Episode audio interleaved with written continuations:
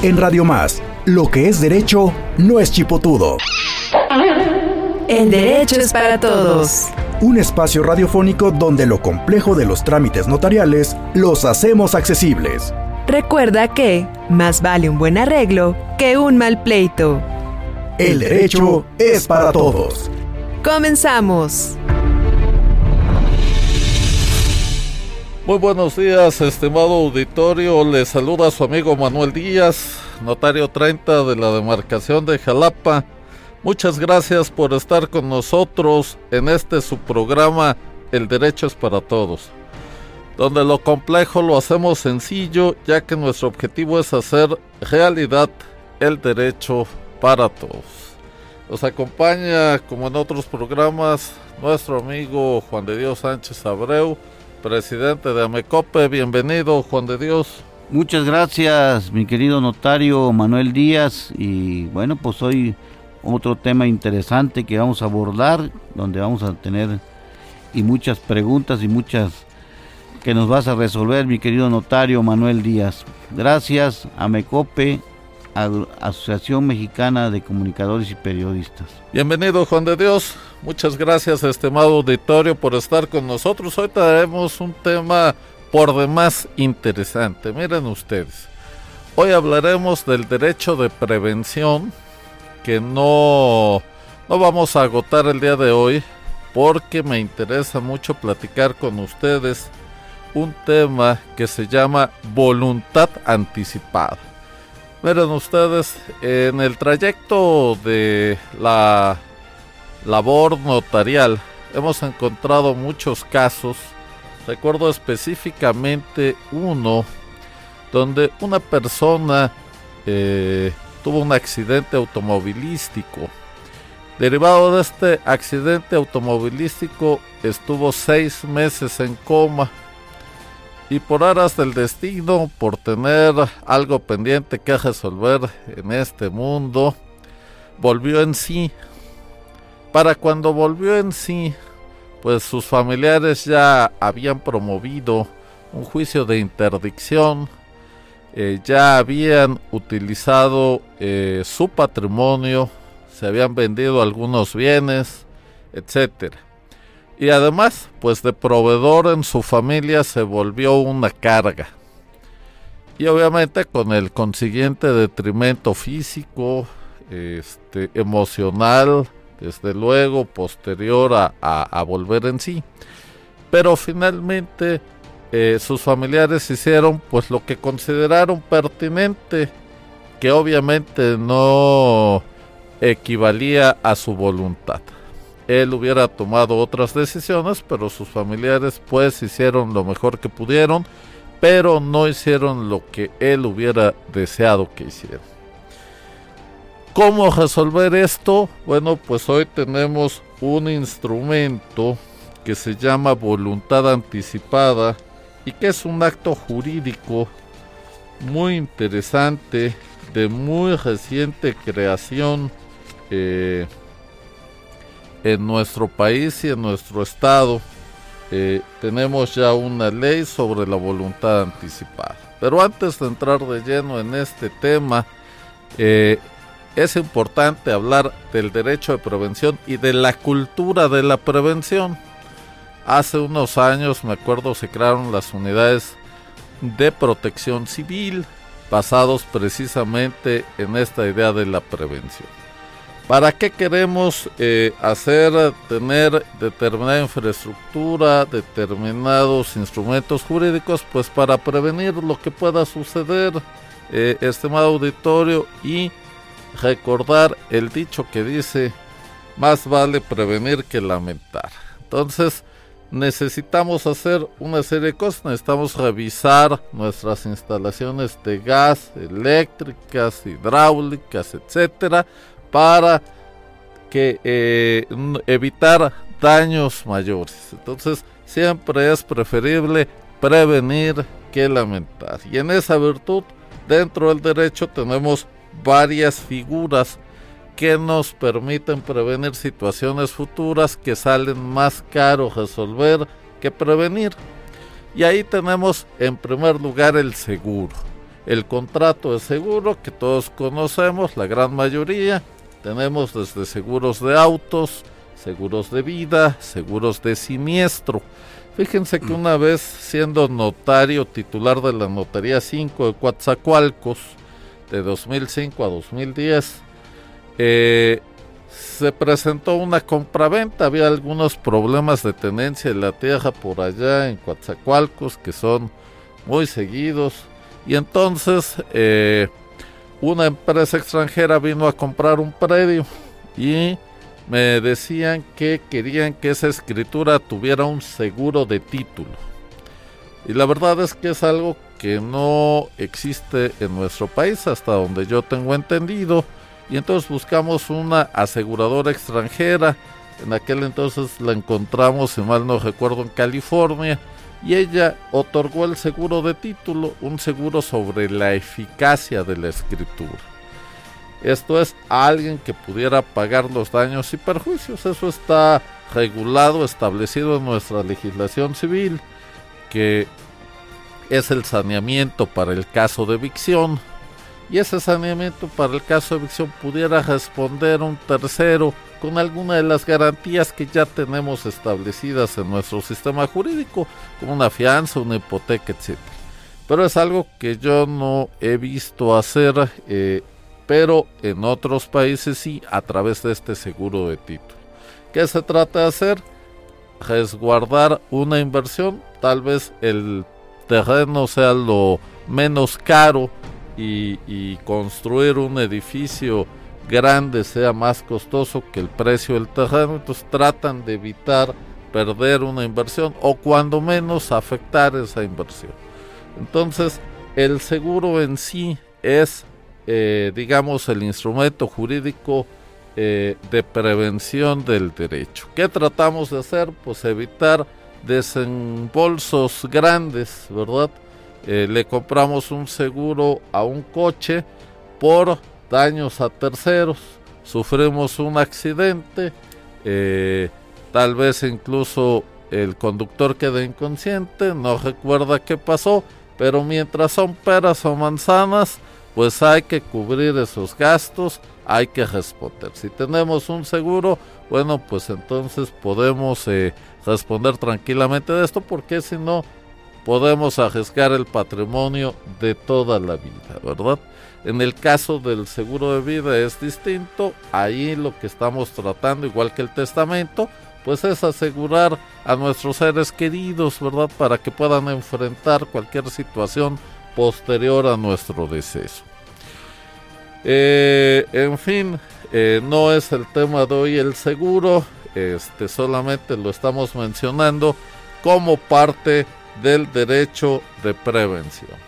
Otro elemento importante del derecho de prevención, querido auditorio, estimado auditorio, pues es el testamento, que ya lo hemos tratado en otro programa y que precisamente es disponer de nuestros bienes eh, cumplir obligaciones, reconocer hijos para después de nuestra muerte. Ese es el funcionamiento del testamento. Este, y de, lo expresado en otro momento. El este, testamento es el acto de amor a nuestros seres queridos por antonomasia, porque pues no me sirve nada a mi testador, solamente eh, eh, para temas jurídicos. Me sirve indudablemente para evitar que mis seres queridos tengan conflictos por los bienes que hice en toda una vida, que obtuve en toda una vida y para que los puedan disfrutar, no se peleen por ellos y puedan cumplir su objetivo que es como toda herramienta mejorar la vida. Está usted escuchando el derecho es para todos. No te quedes con las dudas, ¿por qué? Para uno que madruga, hay otro que no se duerme. Envíanos tus preguntas al WhatsApp 2281 380854. El derecho es para todos. Continuamos. Adelante, Juan. Mi querido notario Manuel Díaz, eh, a, iniciar tu programa dijiste lo de la voluntad anticipada. Yo sí tengo mis dudas realmente cuál es la profundidad de ese tema, cuál es la profundidad real de la voluntad anticipada. Tú decías ahí de una persona que tuvo un accidente, que de ese accidente tuvo que estar seis meses este, pues, en su cama y, y al final su familia tuvo que disponer de algunas propiedades de esta persona. Cuando él despierta no estuvo de acuerdo. ¿Por qué no me lo, me lo aclaras un poquito más, por favor? Con mucho gusto, esa digamos, este será la segunda parte de este programa. Este, pero sí, para allá vamos en un segundito. Eh, otra de, la, de las áreas del derecho de prevención es la designación de beneficiarios. Y en esa designación de, de beneficiarios, pues desde luego están los seguros, los seguros de vida, los seguros, de gastos médicos, seguros de educación, pero también están las cuentas bancarias y las cuentas de inversión. Esto es muy importante porque, como lo comentamos cuando hablamos de testamento, es preferible que estén perfectamente designados dentro de las cuentas los beneficiarios que en un testamento. Decimos que esta designación de beneficiarios de hecho es una disposición testamentaria fuera del testamento. Entonces miren ustedes, una persona fallece y deja una cuenta bancaria. En el testamento señala a una persona y eh, como beneficiario señala a otra. ¿Quién es el beneficiario real? Pues el último establecido. Y vamos a pensar como toda, eh, toda disposición testamentaria, la efectiva, la correcta, la válida, es la última realizada. ¿Sale? Si es que no deja viva a la primera, porque eso es posible. Yo puedo decir en el testamento, a ver, dejo como mis beneficiarios de mis cuentas a todos los que haya yo nombrado, y si alguno fallece antes que yo, entonces ya entra como beneficiario fulano. Podemos jugar mucho con todo eso, pero miren, Vamos a pensar que en un testamento se deja de beneficiario a uno y en la cuenta se nombró a otro. Y el testamento es posterior a la designación de beneficiarios en la cuenta. Por lo tanto, el que tendría derecho es el que está señalado en el testamento. Bien, fallece el testador y eh, pues se le vela, se le da todo el tratamiento, ¿verdad? en alguna religión se hace un novenario, qué sé yo. Y ya después de como un mes, dicen los familiares, vamos a abrir el testamento. Acuden al juez, acuden al notario, abren el testamento y ven que una persona es la beneficiaria. Pero fue, ¿qué fue lo que ya pasó? Pues había que pagar, hacer gastos, pagar gastos mortuorios, dice la ley y fueron a preguntar al banco y en el banco aparecía otra persona. Y esa persona fue, acreditó el fallecimiento del titular de la cuenta y cobró el dinero y se lo gastó y lo empleó. ¿Ya? Cuando se abre el testamento era otro. Obviamente ese beneficiario del testamento pues le podrá reclamar al otro que no actuó de mala fe, no hay fraude, es un tema civil y si tiene de dónde cobrarle se le podrá cobrar y si no tiene de dónde cobrarle pues no se le podrá cobrar como toda deuda civil. Entonces mucho ojo, por eso es bien importante que los beneficiarios en las cuentas sean los mismos que en el testamento u omitir beneficiarios en el testamento para que los que estén en las cuentas sean los que cobren ese dinero. Entonces es bien importante tener actualizado como parte del derecho de prevención los beneficiarios en las cuentas bancarias. También tenemos beneficiarios en seguros institucionales. Eh, hay muchas dependencias que contratan seguros por ejemplo, los profesores, los seguros del magisterio. Entonces, también eh, debo de considerar preventivamente tener nombrados a mis beneficiarios de esos seguros y institucionales y eh, tenerlos actualizados, sobre todo si faltaron antes de el eh, testador, antes de el dueño de ese seguro, pues hay que actualizar. Eso es bien importante. Y por último, y es el tema básico de hoy, Juan Auditorio, la voluntad anticipada. ¿De qué se trata este instrumento de voluntad anticipada? Ya se le quemaban las habas a Juan de Dios por saber del tema, pero vamos para allá. Está usted escuchando El derecho es para todos. No te quedes con las dudas, porque Camarón que se duerme, se lo lleva la corriente. Envíanos tus preguntas al WhatsApp 2281 380854. El derecho es para todos. Continuamos. También les pedimos que si les interesa un tema en especial, en específico, nos lo hagan saber para poderlo tratar aquí con mucho gusto y explicarles todo lo que tenga que ver con ese tema y ustedes puedan tomar su mejor decisión porque recuerden ustedes que el derecho es para todos. Muy bien, miren ustedes, desde el día viernes 16 de noviembre de 2018 tenemos la ley de voluntad anticipada en el estado de Veracruz Lamentablemente eh, fue, digamos, una réplica de la ley de voluntad anticipada de la Ciudad de México. Y lamentablemente también a esa ley le faltó tratar unos temas muy, muy interesantes.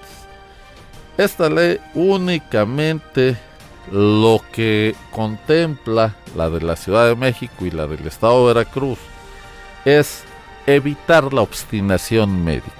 ¿De qué se trata? De que no estén utilizando tu cuerpo para estar tratando de que vivas en una situación donde únicamente van a martirizarte. Nuestra calidad humana siempre trata de conservar a los seres queridos, a veces más allá de lo deseable, de lo correcto, de lo sano. Y entonces ha habido casos donde eh, algunos médicos se han obstinado con tal de completar las pólizas médicas. Y entonces eso es de lo que trata de evitar esta ley. Que no haya obstinación médica para quien pida fehacientemente, ahorita vamos a ver el procedimiento, que haya esa obstinación médica.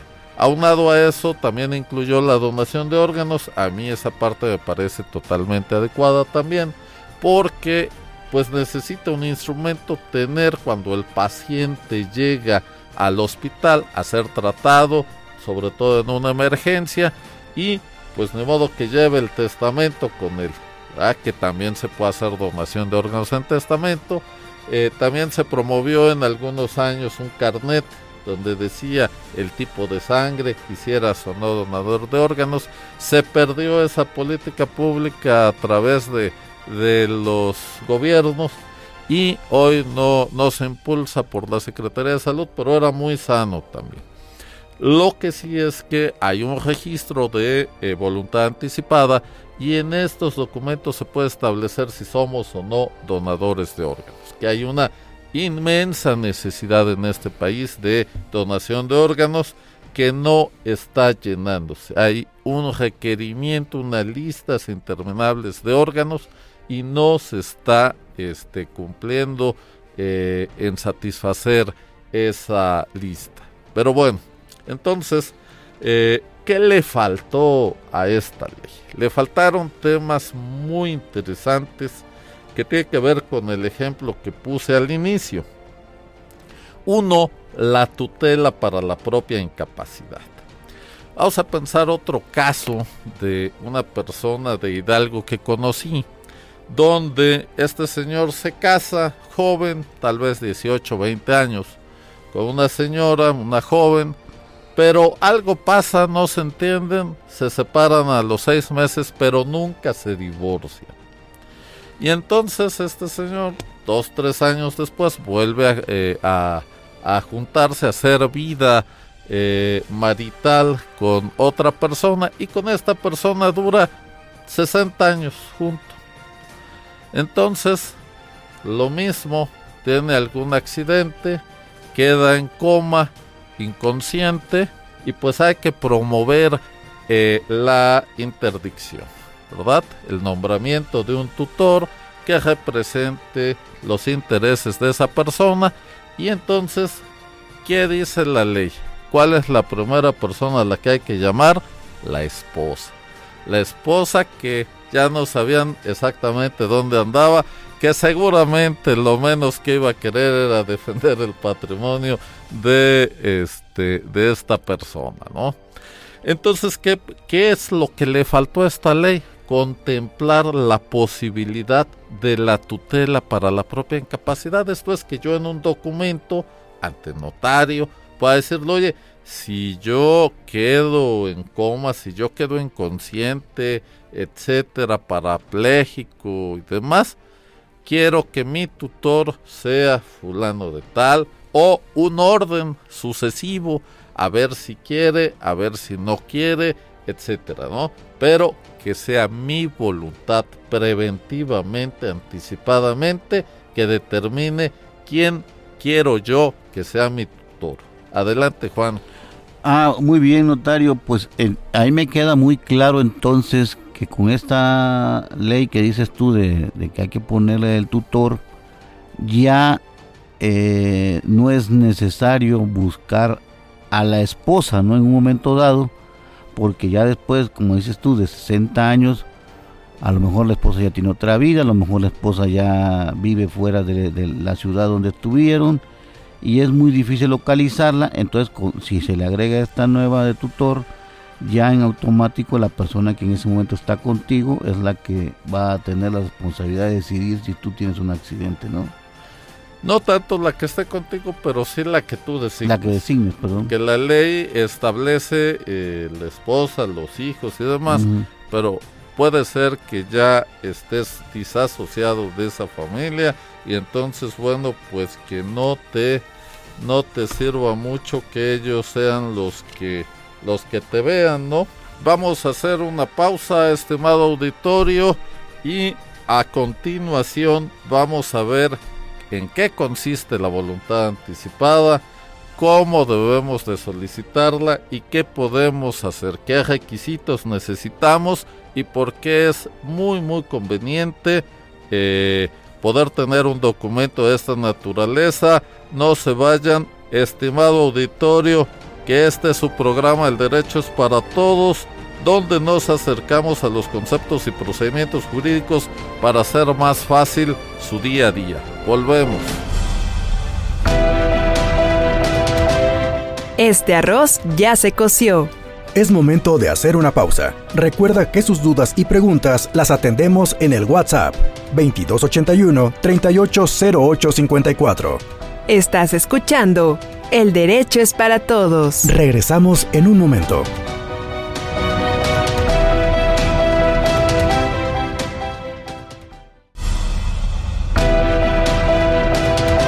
Estamos de vuelta en El Derecho es para Todos.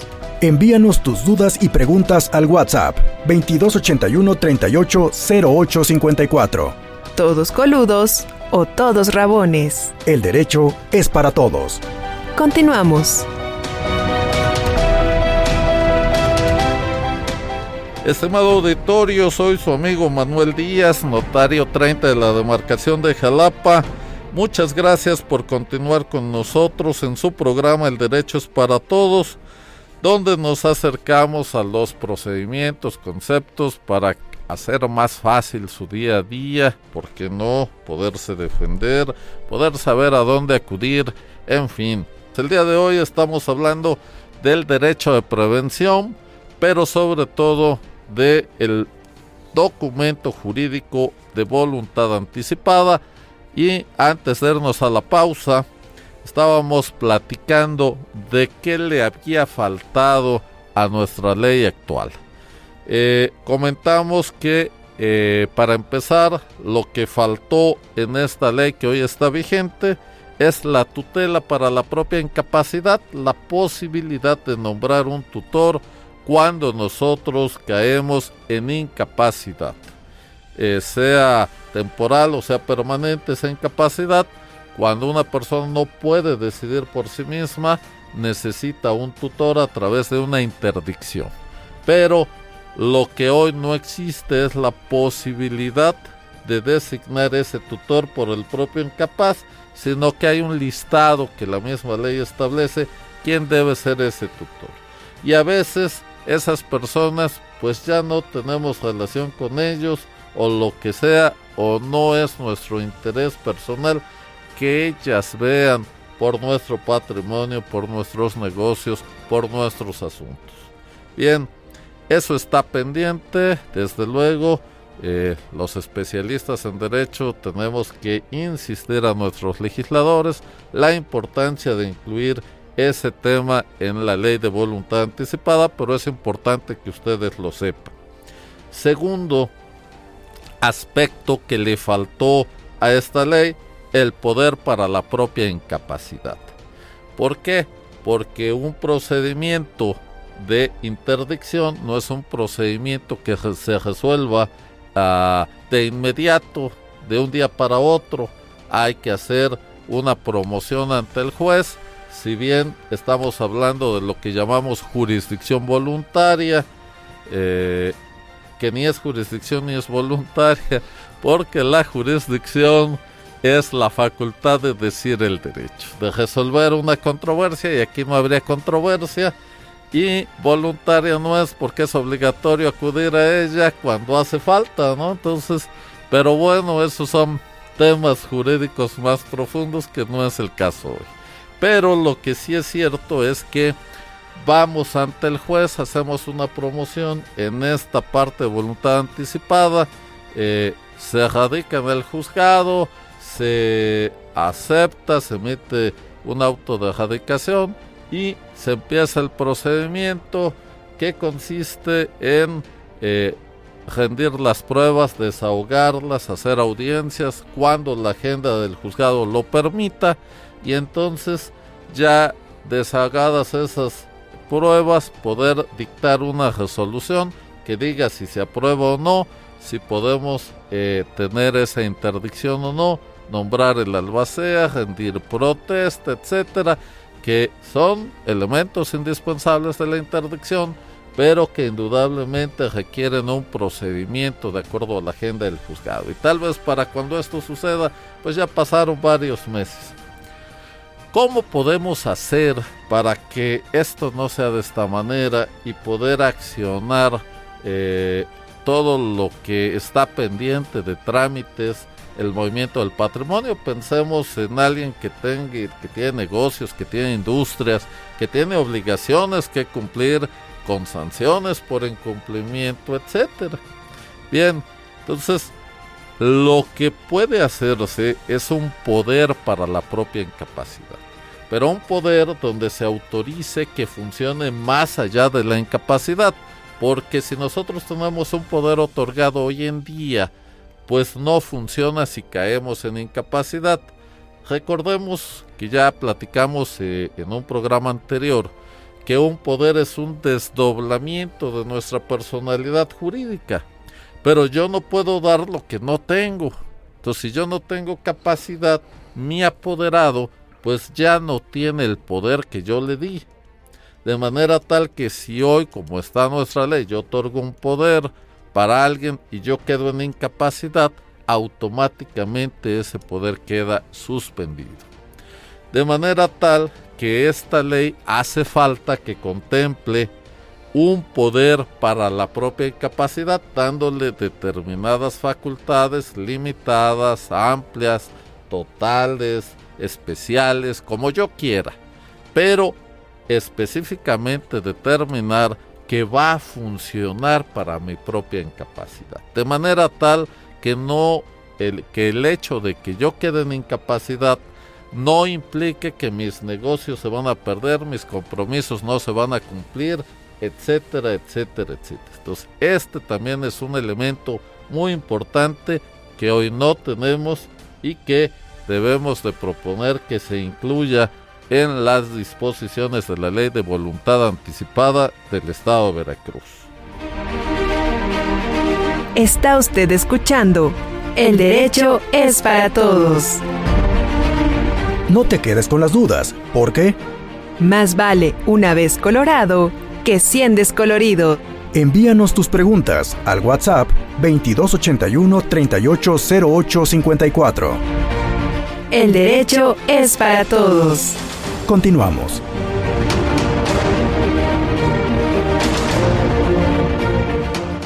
Hay otro tema muy interesante que es la disposición de gestos mortuorios. Y bueno, hay que aclarar que cuando una persona fallece, deja de ser persona para el derecho, pero su cuerpo se convierte en un objeto jurídico. Un objeto que no puede ser tratado más que como la ley lo determina y lo permite. Que desde luego hay que disponer de esos gestos mortuorios para cremarlos o eh, ¿verdad? Esa es la disposición de la ley. Sin embargo, ¿quién lo va a hacer? ¿Cómo lo va a hacer? Eh, esos gastos a cuenta de quién van a correr es lo que hoy hace falta disponer. Me tocó un caso donde una señora me habla, estaba yo litigando en ese entonces, me dice, oiga, dice, se murió mi esposo, le digo, no, pues lo siento mucho. Dice, no, yo no, porque me había abandonado por otra. Dice, pero el tema es que pues ya lo están velando en tal funeraria y esta mujer se presenta como la esposa siendo que la esposa soy yo. Y ya puso dos guardias de seguridad, no deja entrar a ningún familiar y bueno, y no vamos a permitir eso. ¿Verdad que yo soy la que tengo el derecho? Bueno, sí, efectivamente, usted como esposa tiene ese derecho, pero ¿qué hago? bueno, pues habría que presentar una denuncia penal, recibírsela el eh, fiscal, eh, darle trámite. No, bueno, para cuando eso suceda, pues ya no tendrá ningún caso, ¿verdad? Dije, bueno, pues usted es la esposa, este, usted tiene la disposición de ese cuerpo. Lo que técnicamente va a hacer es contratar otros guardias de seguridad e ir por el esposo, teniendo cuidado de no sustraer el féretro, porque ese no es de usted, y entonces sería un robo, ¿verdad?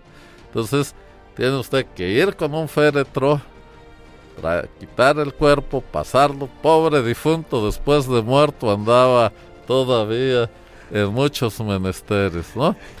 Pero bueno, a ver, este es, esta es la importancia de este tema. Determinar el libre, este, esta, este tema de disponer los gestos mortales, ¿qué quiero que pase conmigo, con mi cuerpo?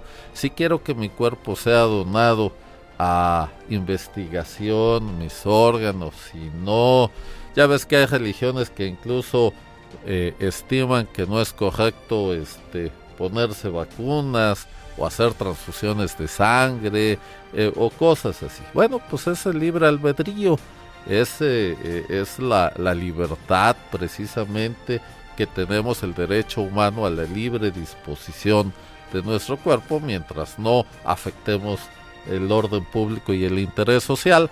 Pero aquí esa es eh, la importancia de este documento que hace falta incluir, que se pueda disponer ahí qué queremos que pase con nuestros restos mortuorios, quién queremos que atienda esa disposición con qué recursos, en qué momento, etcétera, etcétera, etcétera. Muy bien. El siguiente punto que también nos faltó ahí es la hipoteca inversa. En, esta, eh, en este sentido de los derechos humanos, de la libre disposición, de la libre expresión, de, la dignidad eh, vamos a pensar una persona mayor que hizo una casa grande porque tenía una familia grande. Normalmente los padres cuando podemos, estamos en posibilidad de diseñar nuestra casa para nuestra familia, pues le hacemos una recámara a cada hijo, etcétera. Los hijos estudian, salen del hogar, se van, este, y pues empieza a quedar vacía esa casa. Y ya tenemos nosotros tal vez una edad de 70 años y tal vez ya enviudamos y tal vez ya vivimos solos en una casa de 5 o 6 habitaciones, ¿no? Y dice, bueno, pero es mi casa. Los latinos tenemos el, el sentido de pertenencia que a muchas veces más que ayudarnos nos, nos atrasa, nos atora, nos este, perjudica. Esa casa ya paga un predial alto, ya requiere un mantenimiento caro, tal vez ya es una construcción no moderna, en fin. Pero es su casa, es donde hizo su familia, hay historia. Y es muy respetable esa historia. Bien, ¿qué puede hacer esta persona con una hipoteca inversa? Vamos a pensar que, pues, sus hijos no quieren esa casa, ¿verdad? Ya cada quien tiene donde vivir, ya tienen su profesión, tal vez en otros lugares. Entonces esa persona lo que puede hacer es una hipoteca inversa que les aclaro, hoy no existe, no está en la ley. ¿Y en qué consiste? Obviamente está en otros países. En que yo aporto en hipoteca esa casa a una institución de crédito y esa institución de crédito me va dando una mensualidad hasta por un monto que garantice esa casa. Si me lo acabo, pues ya me quedo sin mensualidad. Pero si no me lo acabo, mis herederos, mis beneficiarios que nombre yo ahí, pueden venir y decir, a ver, fíjate, pues que apenas iban 10 mil pesos y se murió este el beneficiario, ¿no? De la hipoteca inversa. Ah, bueno, entonces aquí está lo que le diste más los intereses pactados y se acaba la hipoteca inversa o sabes qué, este, pues ya va el 98% de, del capital de la hipoteca, pues te la damos en, eh, te otorgamos la garantía para que te cobres con ella, etcétera.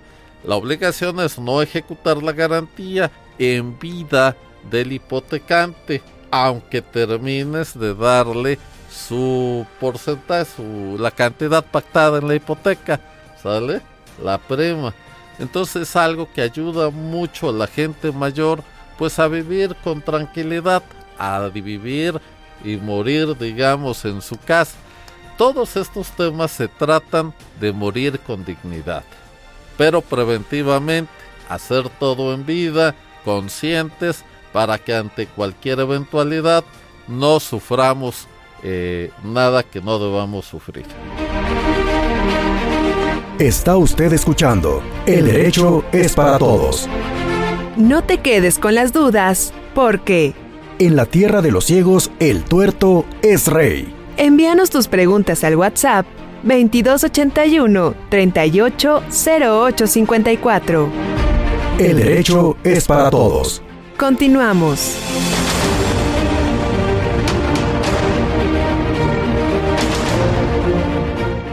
A ver, notario, esto de la hipoteca inversa, eh, efectivamente dices que beneficia a una persona adulta que ya se quedó sola. A ver, quiere decir que yo soy esa persona, eh, voy a un banco y le digo, ¿saben qué? Yo ya vivo solo, tengo una casa grande y quiero en un momento dado tener una hipoteca inversa. Es como venderle mi casa en abonos al banco y ellos que me vayan dando una pensión mensual? No. No, a ver. Está en garantía. En garantía. Si el dueño sigue siendo tú, en cualquier momento, de acuerdo a las condiciones del contrato, puedes finiquitar esa garantía devolviendo el dinero, obviamente con su respectivo interés, porque las instituciones de crédito pues no son de beneficencia, ¿verdad? claro, claro. Pues algo tienen que ganar, administrar el crédito, etcétera, su dinero debe ganar algo pero es un instrumento muy efectivo en otros países para que alguien termine sus días con dignidad claro. y ya los herederos eh, puedan resolver lo que tenga que ver con esa hipoteca inversa o regresar el dinero con sus intereses o darla o incluso en algunos casos se permite como en Suecia poderla vender y de ahí pagar obviamente al mismo tiempo, ¿verdad? Claro. Encuentran un comprador de un bien, tal vez el banco prestó 100, vale 1000 y entonces le dice, ok, aquí están 800, dame 100 para el banco y 700 para los herederos, en fin es un instrumento muy rico, muy, versátil, eh, pero que hoy en México no existe. No existe. Ojalá y los diputados lo pudiéramos incluir, ¿verdad? Y el último punto, ya para pasar a lo que es propiamente eh, la voluntad anticipada, es un tema muy difícil, muy escabroso, eh, Juan, querido auditorio, que es la eutanasia y la objeción de conciencia. Obviamente, eh, tal vez no estamos preparados como sociedad para abordar este tema hoy. Tiene que ver con temas eh, éticos, religiosos, etcétera. Hay países que sí lo permiten, que tienen establecido este sistema. El mismo Estados Unidos, eh, por estados, por estados va permitiendo la eutanasia. y bueno, no voy a entrar eh, a, opinar ni siquiera a favor o en contra, querido auditorio, pero es un tema también a tratar, a considerar. Eh, recuerdo un caso en España que incluso lo grabó eh, el señor, donde había una, una pareja, una señora que estaba, tenía años, no me acuerdo cuántos años enferma, prácticamente en estado vegetativo solamente si podía hablar y entonces pues este le pidió a su esposo que, le aplicara eutanasia, él lo aplicó, el tribunal eh, lo declaró inocente. Pero casos extremos, no se trata pues de, de, abusar de figuras jurídicas, pero sí de reflexionarlas, de irnos abriendo a la reflexión y demás. Indudablemente que hay religiones que eh, se oponen a la eutanasia total y absolutamente, no hay forma, no hay eh, manera, pero eh, pues habrá quienes no tengan esa religión y puedan considerar ese tema, sin embargo es parte de la voluntad anticipada también, lo menciono como un tema, desde luego, entiendo todos los, los temas alrededor de esto y este lo dejo ahí para una futura reflexión, un panel de discusión, qué sé yo. ¿Verdad? Muy bien, pues les recordarles que estamos en el WhatsApp 2281-380854 recibiendo sus dudas, sus preguntas, sus comentarios eh, y sus propuestas de temas que le preocupa, que le aqueja, que con qué comentario se siente identificado. Tal vez no comentamos lo que a usted le interesa y vamos a ampliarlo con mucho gusto y a comentárselo. Bien, la voluntad anticipada es un instrumento jurídico que se puede hacer de dos formas. Lo puede usted hacer directamente en el hospital o lo puede usted hacer directamente con un notario. Si lo hace en el hospital lo hace mediante un formato, si lo hace ante un notario lo hace mediante escritura pública.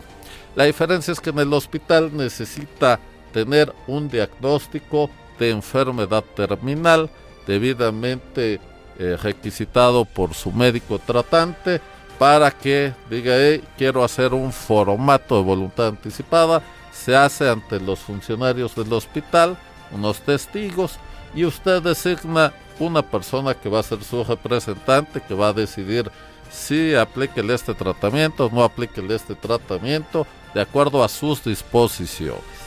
Si lo hace ante notario, no necesita tener una enfermedad terminal, necesita igual testigos y ahí va usted a expresarle su voluntad al notario si quiere donar órganos, si quiere obstinación médica o no. Generalmente la obstinación médica se identifica con el intubamiento, muy eh, llevado y traído con el tema del COVID. Eh, generalmente creo que las estadísticas, disculpen si me equivoco, es que una de 10 personas intubadas eh, se recuperaba del COVID.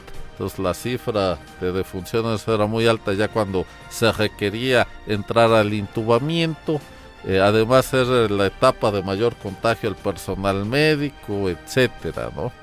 Eh, entonces, considere usted hacer su documento de voluntad anticipada donde diga si quiere o no la obstinación médica, si quiere o no donar órganos, acuda con el notario de su confianza y no deje para mañana lo que pueda hacer hoy.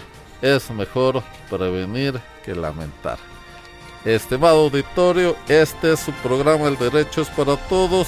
Eh, recuerden que estamos en el WhatsApp 2281 380854 donde lo complejo lo hacemos sencillo.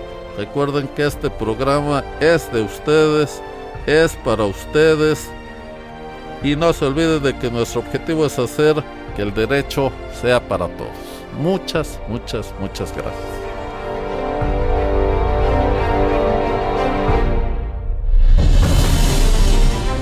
Esto fue El Derecho es para Todos. Un espacio radiofónico donde lo complejo de los trámites notariales los hacemos accesibles. Recuerda que más vale un buen arreglo que un mal pleito. Esperamos tus dudas y preguntas al WhatsApp 2281 380854. El derecho es para todos. No dejes para mañana lo que puedas hacer hoy.